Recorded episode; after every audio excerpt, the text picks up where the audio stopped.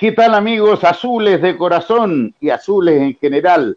Para variar la magia azul con un hombre que yo diría va a estar en la historia de la U por siempre. Y vamos a conversar de muchos de los éxitos y también de las tristezas que ha vivido nuestro invitado, Lucho Murri, el gran capitán. Luchito, un gusto saludarte. ¿Cómo está ahí? Hola Tito, ¿cómo está usted? Un gran abrazo a todos los de la Magia Azul y en especial a usted ahí a la Pati. Un gran cariño, un gran abrazo a todos. Gracias, ya Los hinchas de la U, por, ya, ya los hinchas de la U, por supuesto. Eh, Tan fieles que ahí están esperando que, el, que su equipo vuelva a la cancha. Ojalá la veamos rápido porque ya la estamos echando mucho de menos. Eh, por redes sociales me enteré que la pasaste mal con tu viejo que se contagió del COVID-19, como le dicen. ¿Cómo está el papá? Sí, bueno, yo lo había, sí, lo había mantenido ahí en secreto, familiarmente no lo pasamos bien. Mi papá vive en Peñaflor, yo estoy en La Serena, era peor estar alejado de, de cómo la estaba pasando mi mamá, mi madre ahí con, con mi hermana, que son los que viven en la casa, pero por suerte la aguantó bien eh, y bueno, estuvo hospitalizado como 15 días, pero ya está en la casa, está en franca recuperación. Cada, día avanza un pasito más, así que ya está, ya está caminando bien, está comiendo mejor, así que eh, contento por eso, pero fueron momentos difíciles, así que una recomendación o una, bueno, ya todos deben saber que es una enfermedad de cuidado. Hasta que no le pasa a alguien de los tuyos, eh, no, realmente no, no la sientes tal cual es. Y, Exacto. Y en ese sentido, en ese sentido yo me imagino toda la gente que, perdió seres queridos. Yo por suerte tuve la suerte de mi papá lo pudo aguantar fuerte, pero, pero hay mucha gente que le tocó sufrir con respecto a, esto, a este, a este, a este grave problema que nos, que nos tiene a todos complicados. ¿Y lo tuviste o lo tuvieron en, entubado incluso? O sea, ¿estaba crítico? Eh, no alcanzó, es que ahí, bueno, una buena gestión de mi hermano, que lo obligó, como todo, como todo hombre mayor, digo yo, medio, medio porfiado, no quería ir al hospital, y mi hermano que vivía en Santiago, por suerte, estaba allá y lo obligó y lo, lo llevó al hospital para que lo vieran, porque tenía todos los síntomas de tener el COVID, y fue así, creo que me parece que lo llevó a tiempo, lo, logró estar en, eh, solamente en la UTI, no, no alcanzó a estar entubado. Él, por suerte, estuvo con, con mucha deuda de oxígeno, que, que, fue, era su mayor problema, pero mi papá es diabético. Y tenía, Igual que yo. Claro, mi papá es diabético y, y, la glicemia la tenía por las nubes, le dio un, un, paro glicémico, estoy, estoy bien, está bien, un paro glicémico y, y ahí, ahí tuvo que ir de urgencia al hospital. Y ahí mi hermano lo llevó y por suerte lo llevó a tiempo porque no, alcanzó a, pasar por la etapa más grave de la enfermedad. Me alegro muchísimo la recuperación y un abrazo grande a tu papi de parte de este servidor. Lucho, eh, pocos pueden contar que han jugado en un solo equipo, Universidad de Chile, y tuviste una ahí que te escapaste a China, y jugaste, no sé si un semestre, un poco más de un semestre o un año completo. Un año completo, un año completo. Un año completo. Y, jamás pisaste otro, otro equipo. No, me puse otra camiseta, no. A ver, eh, bueno, no voy a decir que me sentía cómodo porque sería como muy, muy básico, ¿no es cierto? No, o sea, era como, era mi casa la U, a pesar de de los malos momentos que me tocó vivir, sobre todo en mi primera etapa como futbolista. Eh, a mí me tocó el año, los años 80, yo empecé en los años 80, que fueron muy sufridos para la U los años 80. Pues, y, claro. Y sus, jugadores no la pasaron bien. Eh, bueno, acabo de estar ayer, antes de ayer, con el Negro Díaz, con el Negro Díaz, Héctor Díaz. El central.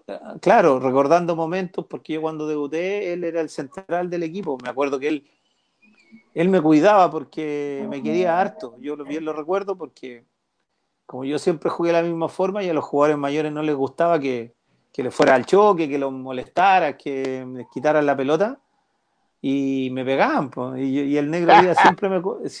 Con 17 años que tú fueras a enfrentar a un, por ejemplo, al negro Roja, a Mosquera, al mismo Manuel Pellegrini, era, era difícil. Pues. Así que Eh, él, me, él me cuidaba harto, yo lo recuerdo, al chico Off en Santino Castec, era, eh, así que yo siento que esa etapa de los años 80 también fueron como los forjadores de lo que es la U hoy, porque fue una etapa súper sufrida de la U, de, de que estuvieron a punto de salir campeones, pero también vino que culminó con el tema del descenso, así que es parte del cimiento de lo que fue la U después de que fue la U de los años 90, pues yo siempre lo digo y, hay que y le hago un reconocimiento a esa a esa generación, ¿no es cierto?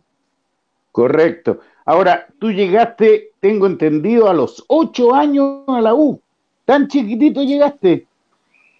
Sí, Tito, yo llegué ahí a los ocho, a Recoleta, allá donde, a la escuela de fútbol ahí don Fernando Riera, eh, donde, donde di mis primeros pasos como futbolista. Eh, no tuve la suerte de jugar yo en, el barrio como, mm. como la mayoría, eh, porque yo venía al campo, así que ahí, y llegué muy chico a la U, pues, así que no tuve la oportunidad. Perdona, del campo de Melipilla, ¿o no?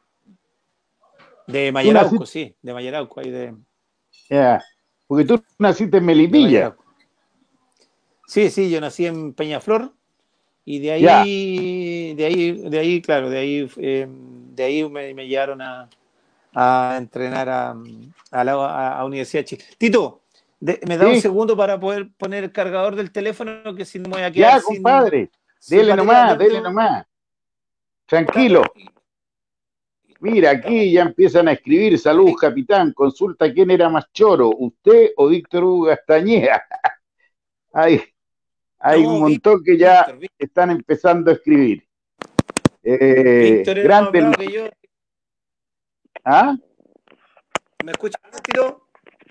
Sí, te escucho. ¿Aló? Ya. ¿Aló, me escuchas eh, tú? No, Víctor era más... Sí, sí, perfecto, perfecto. Ya, eh, por aquí un hincha preguntó quién era más choro, tú o Víctor Hugo Castañeda. No, Víctor era bravo, Víctor era, era yo le decía era maldadoso. Era maldadoso. Era, pero era maldadoso en todo, en todo sentido, adentro de la cancha y afuera. No, no, afuera de la cancha era rapiola, el Víctor era puta, un, un, señor. Sí, ahí se transformaba cuando dejaba el codito arriba, a la planchita. Era, de eso. Y eso que era un, talentosísimo, pero no le gustaba que le pegaran patas tampoco, así que era, no, Oye, tú llegaste a los ocho años a la escuela, como me estabas contando, pero siempre eh, eh, tu amor era el puesto número seis o, el, o la camiseta número seis, volante de contención. No, no, uno siempre quiere jugar de delantero, Tito. de centro delantero. no, yo llegué jugando incluso más arriba, como volante sí, pero jugaba como más cerca de los delanteros, pero don Roberto Hodge, un especialista en la posición. El negro Hodge. El negro Hodge, que en paz descanse, en, en la tercera infantil de esos años, él me coloca de volante de contención. Me dijo que ahí ahí podía crecer, ahí tenía un buen futuro. Y me parece que algo le ha hecho un topo. Algo. Absolutamente. Absolutamente. Y en esa época, eh, después de Recoleta, ¿dónde entrenaba en el Sausal cuando era chiquitito? No, fuimos, fuimos, se llama eh, Nómade, anduvimos en todos lados, en el Banco Chile, en el Banco Estado, en el Banco Enfamae, ah. en, la, en Las Condes. Eh, en el almendral arriba del, del que estaba ese, sí, ese, terreno que compramos y después lo perdimos. El Sausal, que era un lugar muy lindo eh, y que queda por ahí por las torres, queda por ahí por la entrada, la entrada era por las torres. Y no, y no pasamos hasta que hasta que llegamos al Sausal. Ahí ya nos instalamos eh, en esa etapa tan linda que fue la del Sausal. Fue una etapa muy donde los colores ahí, había eh, era muy cercana a nosotros, a los futbolistas. ¿Tú estás consciente de que eres el jugador con más partidos en Universidad de Chile? Sí, uno, uno no lo ha... Sí, Tito, a ver, yo lo sé y es muy difícil que ese récord se rompa. Eh, siento un orgullo por, la, por, la, por, por, lo que me tocó vivir en la U. Eh, y, me pone feliz que la gente te lo reconozca. Y va a ser una cosa que difícil que se pueda romper en la historia porque hoy los jugadores salen más rápido, se va muy rápido el club, es muy difícil que jueguen tanto por un equipo tan seguido como lo hice yo, que fueron casi, casi 15 desde el año 87 hasta el, 90, hasta el 94, fueron, fueron casi más de 15 años. Y, hasta el 2004, no hasta el 94. Hasta el 2004, hasta el 2004, y fue una fue algo maravilloso, pues, titular siempre, eh, eh, que tampoco es fácil en un equipo grande, eh, pero feliz, feliz de ser el jugador que más vistió. Ojalá algún día la U me regale la camiseta con la cantidad de partidos que, que tengo en el cuerpo, ni siquiera eso. Lo vamos, lo vamos a pedir, Lucho. Yo me voy a encargar por lo menos para colgarla ahí en, el, en, mi casa va a tener de recuerdo, para tenerlo de recuerdo por lo menos. yo te ofrezco. por ejemplo, ¿Ah? yo he visto que los que, bueno, merecido también lo tienen, pero le han regalado que han jugado 100 partidos, mm. eh, una cantidad de goles. Y bueno, y yo que el que jugaba más partidos ni siquiera tengo una estatuilla, o sea, me parece un poco dejado de lado, por, por decirlo de alguna manera. Mira, yo incluso te voy a decir que lo voy a, hacer funcionar esto y yo tengo un yerno que hace enmarcaciones, así que yo te voy a regalar la enmarcación de la camiseta. Para que veáis que lo vamos a cumplir, capitán. Ojalá sea con la camiseta del que la puedan, puedan recuperar alguna, aunque sea la copia del 94, sería maravilloso. Antes de ir a, la, a la parte futbolística, cuesta que a alguien lo recuerden como el capitán. ¿Ah? Yo, yo no recuerdo ni en la U ni en ningún otro equipo el gran capitán, el capitán, eh, como que los capitanes pasan así nomás. Y tú no, la gente te reconoce el gran capitán. Ese otro orgullo. Sí, y es que además pasando tan grandes capitanes en la U, desde claro. Azul, desde desde el Ballet Azul, todos los referentes que hubo en el equipo y después pasando a la época un poco más moderna también. Eh, Johnny, el Pepe, eh, o sea, grandes capitanes que le dieron muchos, muchos títulos a la U, pero que se me recuerde a mí como el capitán y que en toda la gente de la U, incluso hasta los más jovencitos, me nombren como el capitán. Eh, es súper lindo. Yo estaba acá en La Serena el año pasado y un niñito de 8 años, y yo tenía mi libro ahí en una vitrina. ¿Mm? y, el papá le decía, mire papá, el libro del capitán. O sea, es como... ni, idea, ni idea tenía, pero, o sea, mucha idea. Eh, el papá le debe haber inculcado el, cariño por la U, pero que, te nombre un niño de 8 años eh, que le compre el libro del capitán, pues ni siquiera el Lucho Murri, sino el libro del... Sí, pues por eso te decía. Sí, así que, que, eso sea por generaciones también es algo muy, eh, muy lindo del hincha de la U en este caso. ¿Quién te llevó al primer equipo a los 17 años? Em, yo como era, a ver, yo siempre fui destacado chico, Tito. Eh, fui seleccionado siempre a los 15 años. Eh, fui era el único, era uno de los pocos seleccionados chilenos de la U. Y, siempre eh, cuando llamaban, a ver, antes se usaba que, por ejemplo, faltaba uno para hacer fútbol y llamaban sí, me acuerdo. y llamaban a los que estaban entrenando más abajo y me llamaban siempre a mí, a mí y ahí eh, los técnicos me iban conociendo. Hasta que hicieron un equipo de proyección que, que jugó el año 86, que lo, lo tenía don Roberto Hodge, porque la U fue una gira a, México, un equipo, y ahí, ahí fue cuando yo me integré definitivamente al plantel de la U, a los 16 años, 15, 16 años. Upa. Tarriera fue el que me fue metiendo a poquito, me llevaba a las concentraciones hasta que me hasta que me hace debutar ahí en un partido con Palestino estadio lleno. Eh, que, lo, lo terminamos ganando 1-0. Oye, eh, poca gente sabe que tú eres descendiente árabe igual que yo, po. Sí, sí, no tuve. Eh, estuve a punto de jugar por la selección de Palestina el año 2001. Mm, me acuerdo. el, el 2004, perdón, el título, el 2004 y porque había jugado por Chile en un mundial no pude participar, porque iba a participar por la clasificatoria al mundial. no podía jugar dos instancias de FIFA con, por dos selecciones diferentes. Así que, oye, oye, ¿por qué ahora no, no salen jugadores? Eh, he conversado con N jugadores aquí en el streaming de la Magia Azul y que sale en la radio también, y jugadores con 16, 17 años hoy día, Nica la, Pirinaca, no sale ninguno. ¿Cuál es la diferencia con la época de ustedes?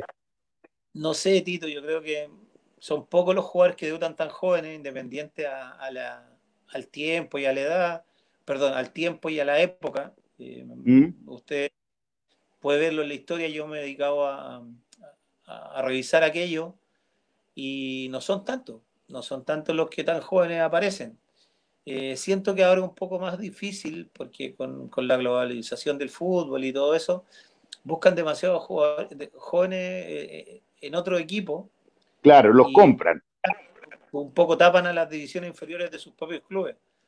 Eh, eh, antes, en algunos momentos, por, por, la situación económica que hay en algunos clubes, se hace como obligatorio que jueguen. Por ejemplo, esa camada que, que le empezó a dar muchos minutos eh, fue Víctor Hugo, que después termina siendo, siendo la base de la, del equipo de San Paolo, que era el Pepe Roja, Marco González, Johnny Herrera, Em, Lucho Murri. Claro, que eran como los, ellos eh, terminan después, eh, claro, porque no, la situación económica de esos años era muy mala, pero mm. terminaron desarrollando esos jugadores haciendo grandes campañas. Yo creo que por ahí pasa, Tito. Eh, siento que no es tan fácil y, cada vez más em, se complica mucho más porque jugador joven que hay, tanto, colocó, tanto la U y los equipos con mayores eh, los compran y tapan a sus propios jugadores de sus divisiones menores.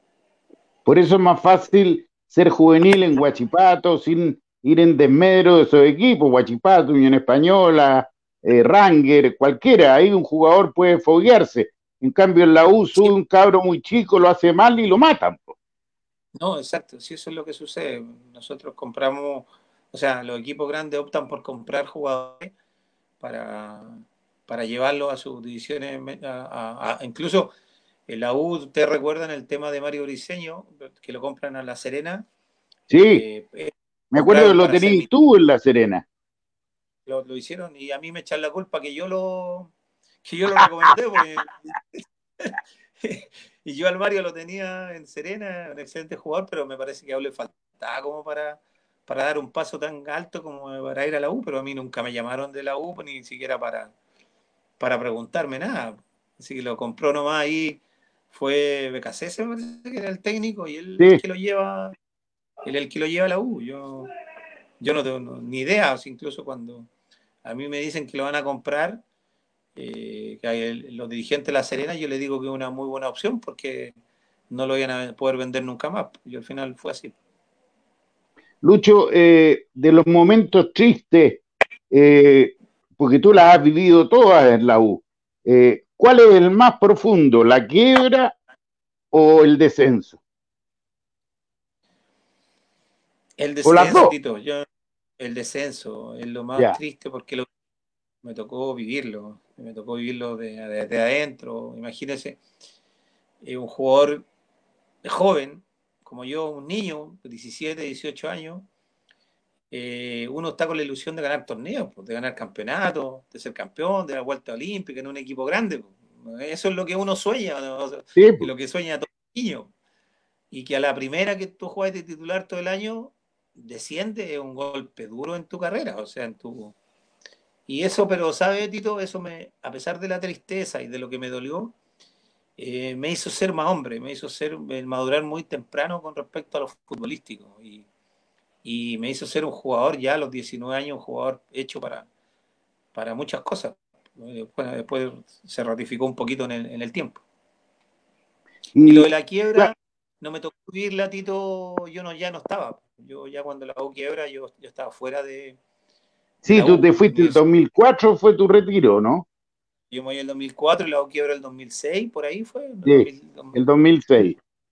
Claro, el 2006, ahí que asume, me acuerdo bien, sí me acuerdo muy bien porque yo era, ya estaba de técnico y, y ahí asume Sergio de gerente técnico, eh, también el 2007, por ahí, el 2006, el 2007, con, cuando estaba en el, el de la quiebra y traen a Capitano como, como técnico de, de la U en esos años, me acuerdo.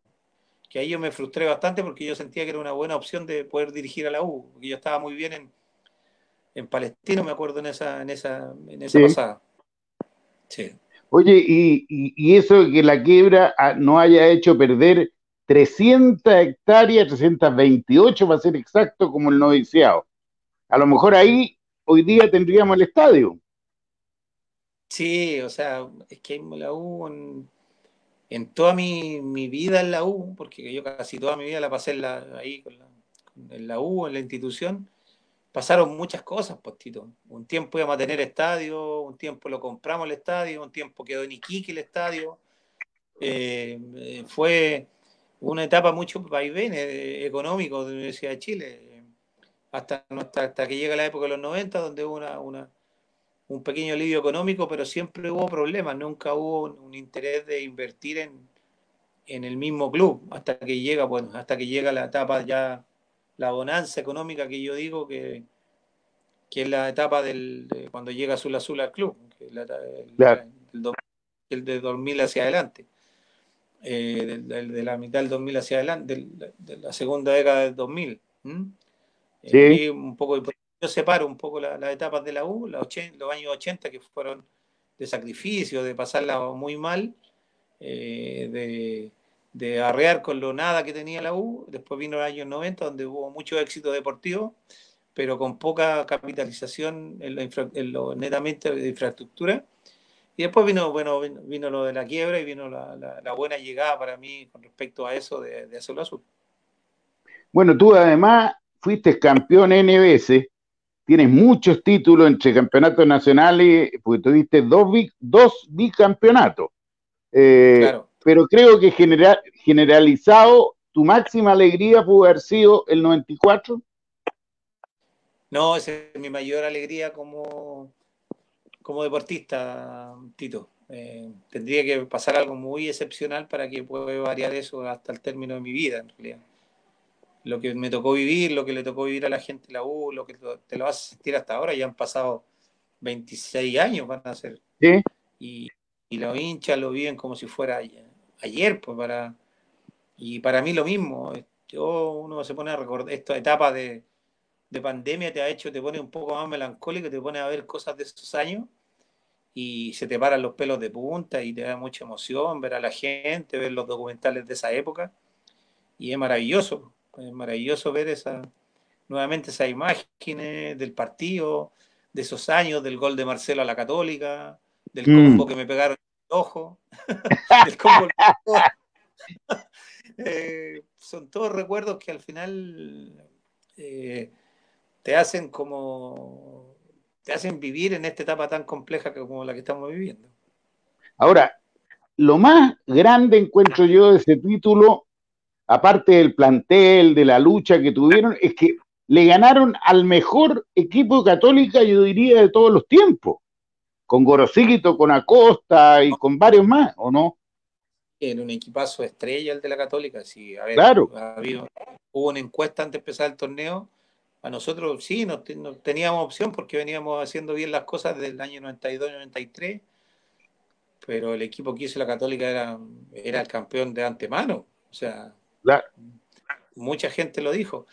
Y nosotros a puro ñeque, creo que la maduración de algunos jugadores, la aparición de otros, y los buenos refuerzos, hicimos un plantel con mucha hambre, con mucho temperamento, con mucho temple, eh, y que nos hicimos fuertes, y nos fuimos siendo fuertes por los vaivenes y lo, que, lo que nos tocó sufrir ese año también, por lo, la, las cosas que nos tocó vivir, la idea de don Arturo, perder jugadores importantes, o sea, fue fue un año duro, complejo, pero que tenía mucha fuerza interior ese equipo. Tenía, tenía eso que lo hacía a veces invencible.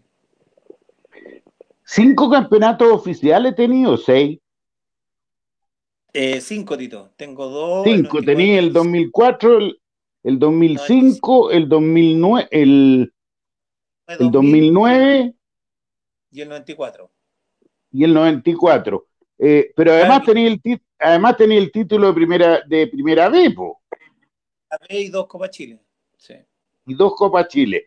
De, todos los campeonatos, eh, ya sabemos que el, el, 94 fue el más importante, pero después repitieron con Leo Rodríguez y varios jugadores que se integraron y ahí ya pasó a ser un equipo con, con letras sí, el, mayúsculas. Y con Russo, Copa Libertadores. mi mejor año, lo, lo futbolístico creo yo, ese. Eh, mm. y, y, era, debimos ese, ese, ese, par de títulos lo debimos haber culminado con la Libertadores. Creo que ese equipo merecía ser campeón de la Libertadores. Si no hubiésemos tenido eh, si no hubiese pasado lo que pasó, eh, yo creo que ese equipo... El robo de, de, robas. sí, pero yo igual es un robotito, pero eso en el fútbol nos tocó a nosotros nomás. Yo no soy mucho de llorar en el aspecto. ¿ah? ¿eh? no soy mucho de llorar como lo hace, por ejemplo, la gente de la Católica con respecto al año 94, que todavía, todavía lloran. no, a nosotros nos tocó, puta, eran, eran potentes River, equipazo, y, nos tocó, nos tocó a nosotros nomás. Nos tocó a nosotros estar ahí y éramos, fuimos perjudicados, pero, pero el fútbol de esos años era de esa manera y, no, y eso no se puede cambiar. ahí lo que yo creo que ustedes perdieron esa semifinal, que era la final realmente, en el Estadio Nacional, porque estuve viendo estos recuerdos que tú hablabas hace un ratito y se perdieron como siete goles Solo, solo. ¿O no? Sí. Y aparte los dos goles que nos hacen eran, fueron evitables. Claro. Pero Tito, aunque hubiésemos ganado 3-0. habrían inventado un, 4-0. Ah, no, nos tocó estar ahí nomás a nosotros, lamentable, si no hubiese sido la cosa media, hubiese sido diferente. Y después de los dos títulos que vinieron, que fueron el Combacha, el bicampeonato, ese, ese sí, a pesar de que lo otro fue histórico, sentimental, pasional, eh, lo que hizo es el equipo que tenía César Bacha, que entró como interino y se quedó al final y con el bicampeonato, era un equipazo. ¿O no? Sí, eso fue un trabajo que venía desde cuando ya eh, un poco se disuelve el equipo en el 94, 95 y el 96 fueron quedando menos. Se formando un equipo el 97 y el 98, donde regalamos el torneo, el del 98, que lo mm. dirigía Roberto Hernández. Me parece que ese torneo lo regalamos, porque teníamos un plantel como para, para haber hecho algo más. Eh, perdona, ese es el campeonato que ustedes iban como 12 puntos arriba y el doctor dijo que miraba con binoculares o no? El del 2001, cuando yo no estoy. Ese es cuando Ah, ya. Y no, no, es el 99, es el del 98 cuando hace el gol el Murci Roja el último minuto contra Iquique en el Monumental. Es el y terminamos segundo. Eh, ese equipo era muy bueno y fue bueno. Y, me parece que don César eh, eh, toma como herencia ese, ese, equipo que fueron armando. Bueno, ahí estuvo. después de Russo vino, vino Roberto Hernández, que fue un poco el que trajo hartos jugadores a la U, que terminamos, eso hay que reconocerlo. Me parece que el plantel ese lo arma Roberto Hernández, el que termina siendo campeones, bicampeones el año 99 y el 2000. Y yo digo, que si hubiese... Bueno, ahí al final de a poco tenía a, Flavio Maestri, a Richard Baez, eh, ¿ah? a Galdame, Pablo Galdame, Clarence Acuña.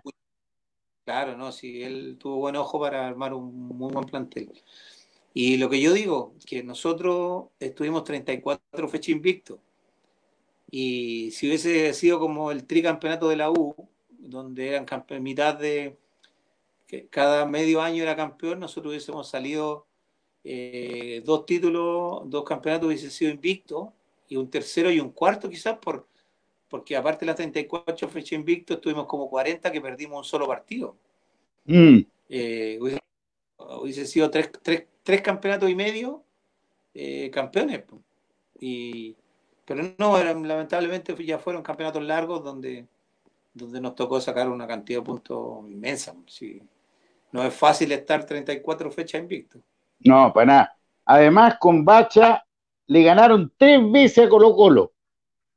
Y le ganaron en el Monumental. Sí, le ganamos muy bien. Le ganamos. El, yo recuerdo muy bien uno, el, el que le ganó una Copa Chile, y el que le ganamos 3 a 1 el 2000. Ya. El, que fue el partido que a mí me, me, manda a China, Botito. Ese partido el que me manda a China. Ese partido fue. Ese, porque fueron a, los chinos fueron a ver a otro, no voy a nombrar al compañero que fueron a ver, y yo jugué muy bien ese partido. Y terminaron convenciéndose por mí y me, y me llevan a mí y me llevan a mí a China. Mira, yo como que tenía, ganas, tenía, ganas, de jugar afuera alguna vez en mi vida, porque creo que lo merecía por la por, por mi carrera, creo que merecía aunque sea jugar un aunque fuera China, no fuera México, no fuera en esos, años que, se podía ir a México, eh, quería jugar y al final fue una linda. Y me perdí la, posibilidad de jugar por el tricampeonato, la Libertadores, haber jugado con David Pizarro en el 2001, mm. pero, pero quería jugar afuera, era, mi, era uno de los anhelos. Bueno, lo cumplí. Me quedaba un poco lejos, pero, pero lo cumplí igual. Sí. Oye, con César Bacha ocurrió una cosa que mucha gente criticaba, pero el equipo era goleador, jugaban con tres volantes de corte, ¿o no? Sí, claro, hubo una, una etapa ahí que incluso teníamos los delanteros medio lesionados, Tito. Me acuerdo que teníamos delanteros de gran nivel, pero eh, estaba afuera, creo que estaba lesionado Flavio, estaba lesionado Chamuca, estaba lesionado. y estaba Pedro González, Sí. Y, se recuperó otro. Nosotros jugábamos con línea de tres, con línea de tres equipo. Sí. Y jugando antes de corte. Y en ese tiempo, eh, don César me dice, eh, Lucho, un problema, me dice César Bache. ¿Qué pasa, profe? Lo que pasa es que vamos a tener que ir turnando entre tú, Pablo y Clarence. Que ir turnando como dos de contención, dos. Le dije, no, le dije, a mí no, no, no. a, mí no me saca. No, no, pues cómo le dije así, mire, ¿por qué no, no prueba con los tres? ¿Por qué no prueba con los tres? Más, y eh, más encima el, juego con el Leo pasaban por un nivel extraordinario y Pedro González quien ni hablar. Y ahí hicimos que un equipo era casi invencible, pues era más, encima teníamos al pollo Arancibia por afuera. Eh, no estaba el pollo de Castañeda, Mauricio Aro, si no estaba el Mauro Aro, estaba Rodrigo Tello. Y los centrales eran Bonchueller, Olarra y Ricardo Rojas. O sea, teníamos equipazo. Así que así, fue que no terminamos jugando tres de corte algunos partidos. No, eso, y lo importante es que hacían goles. Bueno, eh, eh, estando Pedro Heidi González era cosa de tirarle la pelota nomás y como, como hizo ir a comprar manía a Marcelo Ramírez. Oh, la cantidad de, goles que hizo Pedro. Aparte, un equipo que cuando quería presionaba muy bien. Era, imagínense, ahí la, presión le metíamos los tres del medio, más la, la, dinámica que tenían el Leo con el Huebra, ¿no? Y la, el poder de finiquito de, de Pedro, ¿no? Era un equipo bien, bien potente. Y bien recordado también, ¿eh? es un equipo que se recuerda bien por la gente porque jugaba, jugaba muy bien. ¿Qué tiene la U que hace que la gente de la U sea tan de la U? Tú mismo, tú mismo como ejemplo. Es, especial, especial, el, amor por sus colores, Tito. Independiente, creo que ahora ha cambiado un poquito más, que ahora como que se individualiza y más al jugador. Eh, no sé si me estoy explicando bien. Como que ahora es un jugador, juega dos partidos en un equipo y eh, pucha, y el mejor lo ponen en el equipo la historia de la U. no, me parece que el, el hinche la U es especial y ama mucho sus colores independientes al, jugador de turno. Ya. lo apoya siempre, ¿ya? Y más encima, y yo, más encima si es de casa, ahí tenemos un plus, sí, nosotros, los que, los que somos de casa. Creo que siendo de casa em, el doble o el triple más querido, puede ser, pero independiente al jugador, independiente al, al, jugador en sí, eh, me parece que ama mucho sus colores y el que se ponga la camiseta de la U va a ser defendido tal cual lo fuimos defendidos nosotros, como lo fuimos defendidos muchas veces por el hinche de la U. Oye, Lucho, eh, saliéndome de. No, primero entremos, selección nacional, tuviste en el Mundial de Francia, ¿o no? Sí, tuve la suerte de debutar al, el año 92 en la selección mayor. Después tuve una etapa ahí con Arturo Salá en Huelva. Eh, jugué algunos partidos y después, bueno, desaparecí hasta, hasta las clasificatorias al Mundial de Francia. Eh, ahí Ascar Gorta me, me, integra a la selección, jugué toda la etapa previa, eh, bastantes buenos partidos y, y, me tocó ya debutar oficialmente contra, contra Venezuela en Venezuela, que han terminado empatando a uno y ya jugué toda la eliminatoria después con, con Don Nelson Acosta. Y lamentablemente no pude mantener el puesto en el Mundial, no, pues, prefirió ahí Don Nelson a Parragué y a, y a Cuña por sobre mí. Y, pero bueno, eso es parte del juego, pero, pero igual estuve, igual, igual estuve, igual estuve ahí en la elite del fútbol mundial, que muy muchos no lo, no lo pueden contar. Hoy día eres entrenador y te puedo hacer la pregunta. ¿El campeonato de divisiones menores es como el ajo o no? Es, es, es, me parece que no está muy bien organizado y lamentablemente con este año que para mí... No, este no lo tomé en cuenta. Y, perder un año en, tu etapa de formación va a ser bien difícil para las generaciones, sobre todo esas que están de 17, 18, Tito.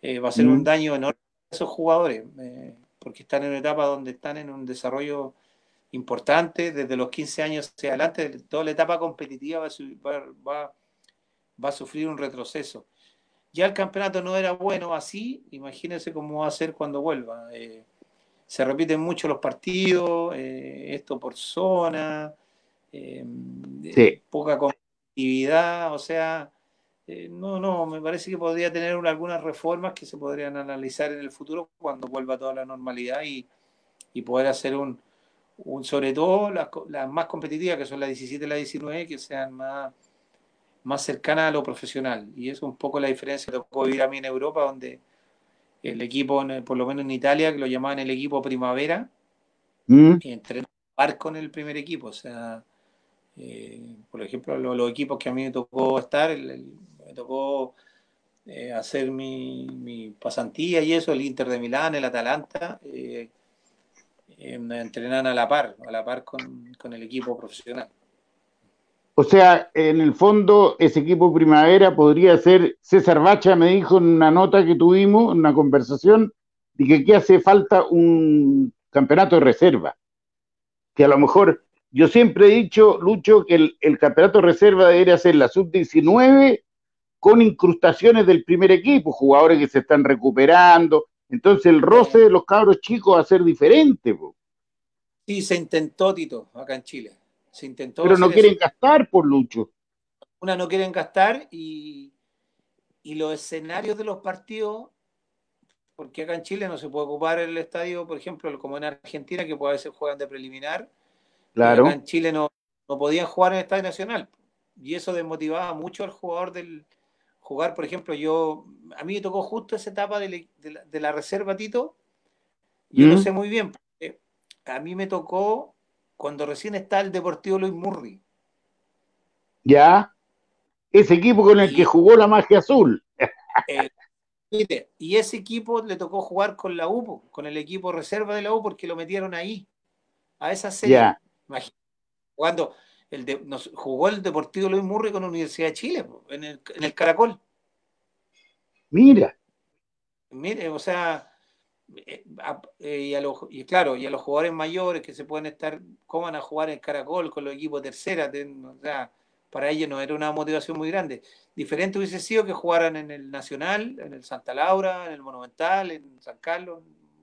Eso fue mal, fue mal organizado cuando lo quisieron hacer. Lucho, y ya que toqué la parte de técnico, ¿tú consideras que has tenido mala suerte como técnico? No, Tito, yo, yo me culpo todas las decisiones que he tomado. Creo que he tomado malas decisiones. Pero malas decisiones en elegir eh, eh, equipo. En los momentos donde uno debe ir a algún lugar. Ya. Me parece que no es el lugar preciso en los momentos precisos. Yo creo que es el gran error. desde, un, desde que mm, por la necesidad de trabajar quizá, por la necesidad de estar en, el fútbol quizá, por la necesidad de la necesidad de volver a estar en una cancha, el estar años sin dirigir, o sea, estar casi meses sin dirigir, te vuelve loco. Yo desde los ocho años en una cancha de fútbol, Tito, me, me ofrecen cualquier proyecto y lo tomo, o sea, no, no lo pienso demasiado. No lo pienso demasiado. Y, creo que me equivoqué varias veces. Me equivoqué cuando dejo Cobresal, renuncié a Cobresal y termino bajando de categoría con Coquimbo, que pasé buenos años en Coquimbo, pero eh, me debía haber mantenido en primera. Esa es mi primera mala, creo, mala decisión. Eh, y después, cuando me toca la decisión de salir de Serena, eh, y había retomado de nuevo, los primeros, eh, había hecho una gran campaña con la Serena, y sale lo de la U, y me toca por el cariño, el amor a la U, eh, me toca ir a la U en, un, el momento que, que para En un mal momento. Lo esperé tantos, tan, lo esperé tanto, y creo que ese es un gran error para mí, porque, porque perdí mucho en lo profesional. Fue una caja de resonancia muy grande, mm. y que se nos dio muy duro, eh, y siendo que no fue para tan, creo que fueron muy drásticos con, con, el trabajo que ahí se hizo, y más encima con mi trabajo, que yo era ayudante Víctor Hugo. Víctor Hugo lo aclaró muy bien, lo escuché en alguna, en una entrevista por ahí, donde él dijo que yo era ayudante y fue tal cual. Yo no. En el momento, Tito, esto lo voy a decir por primera vez, en el momento que sientan a Víctor Hugo en la conferencia de prensa como a él como técnico, yo, me di cuenta que no iba a hacer la, que no iba a hacer el acuerdo. Lo que, tú soñabas. Claro, y ahí yo dije, no, la cosa no, no se veía, no, no se venía, no se veía bien.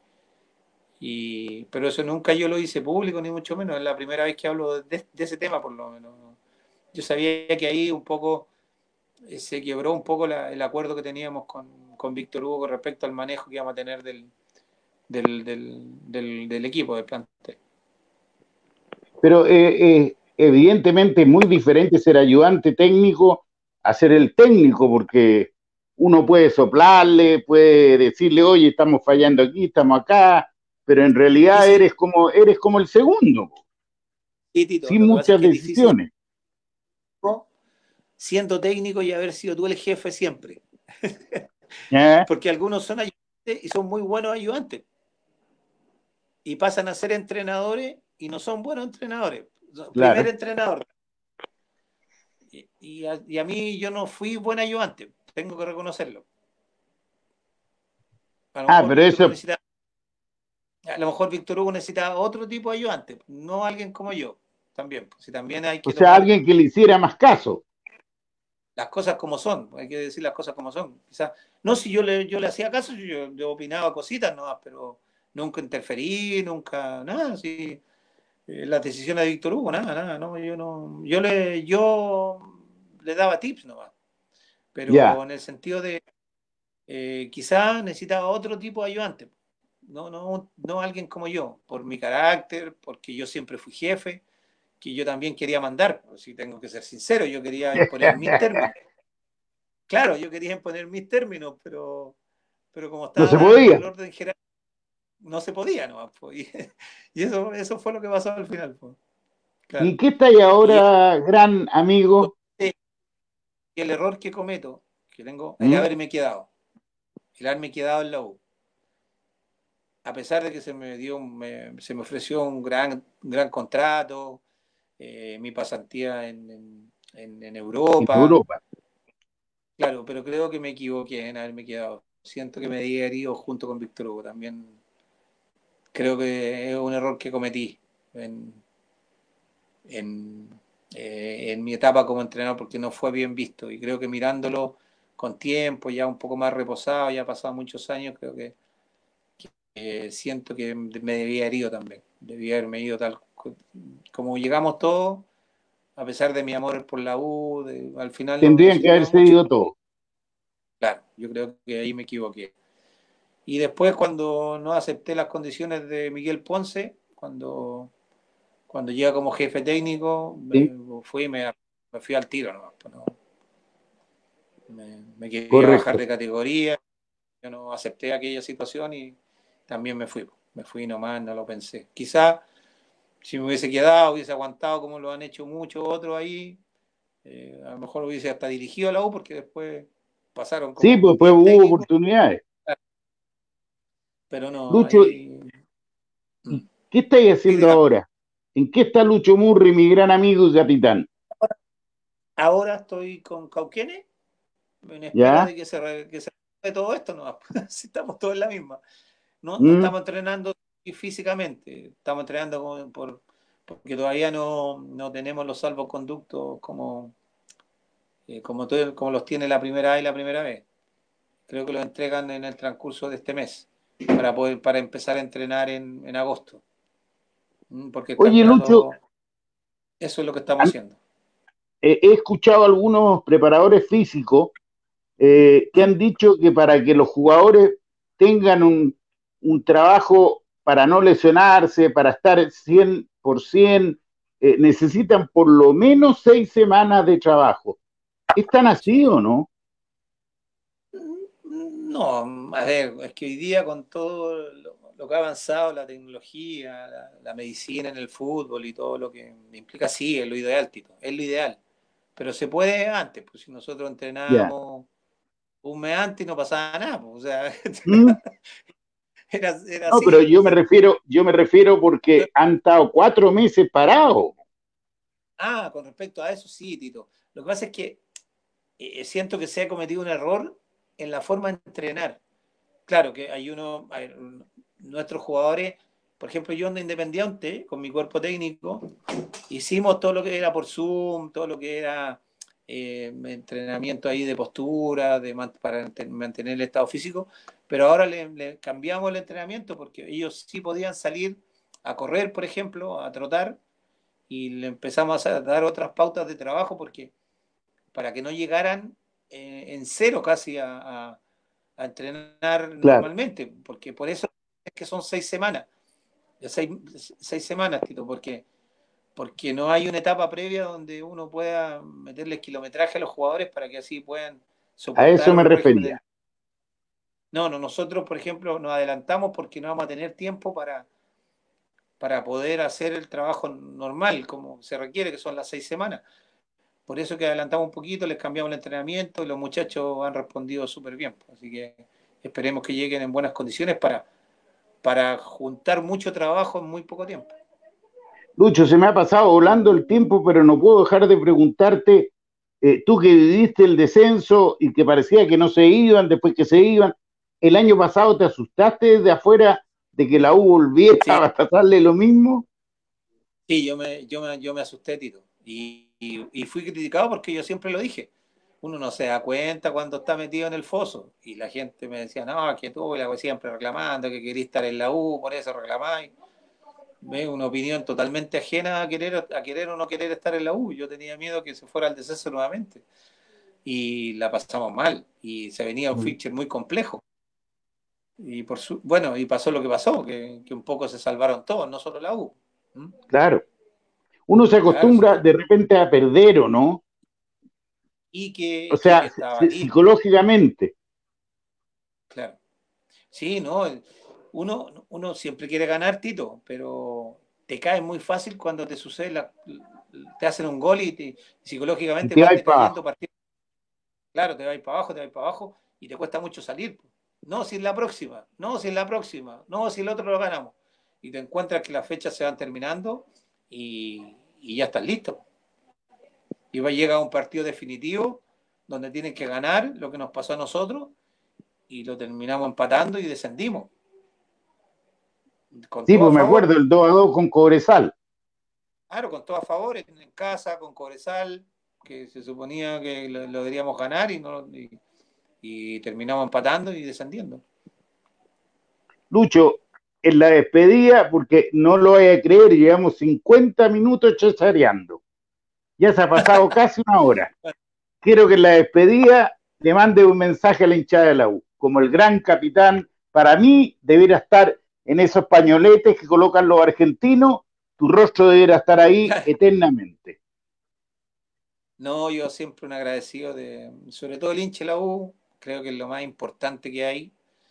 Eh, los dirigentes, los jugadores marcamos un poco eh, los caminos, un poco de lo que es la historia de la U, pero el que realmente vale y el que realmente hace grandes las instituciones eh, son su, son su hincha, y sobre todo el hincha que es muy especial, el hincha de la U. todo lo que significa culturalmente, socialmente, Universidad de Chile para, para, el chileno y para el hincha de la U se debe solamente al amor que se le tiene a la camiseta, no existe otra cosa. Y, y eso va a perdurar por siempre. Ojalá que las nuevas generaciones lo entiendan así y, no, sean, no se vayan tanto por el resultado fácil, La U es más que eso, la U es más que un resultado, es más que ser campeón alguna vez. Eh, la U, como dice su eslogan, es un sentimiento y eso debería mantenerse por, por siempre. Capitán, muchas gracias, un placer haber vuelto a estar contigo face to face, cara a cara y te agradezco la gentileza de estar en la magia azul como siempre. Siempre he sido un amigo de la casa y generoso para conversar. Un abrazo grande, Lucho, que te vaya bien con Cauquene. Se le quiere mucho, Tito. Un gran abrazo, un gran cariño, un beso grande ahí a la patria, a Christopher, a todos los de la magia azul. Y que lo pasen, pucha, que lo pasen lo mejor posible. Ojalá levanten las cuarentenas en Santiago para que pueda volver el fútbol y y podamos, aunque sea desde la casa, no yendo al estadio quizás, pero volver a ver a un partido que se hace, que se hace mucha falta. Chao, Luchito, un beso a tu viejo, ¿ah? Cariños. Gracias, Tito, un abrazo. Chao, chao. Ahí estaba el gran capitán copuchando de todo, de los títulos, del descenso, de lo que significa ponerse la camiseta de la U, de las divisiones menores, de su paso como técnico, reconociendo su autocrítica en sus hierros decisionales. Que ojalá se hayan entretenido, camaradas azules. Como ustedes saben, siempre termino diciéndole, los quiero mucho, camaradas, y los echo de menos. Un abrazo grande y hasta la próxima.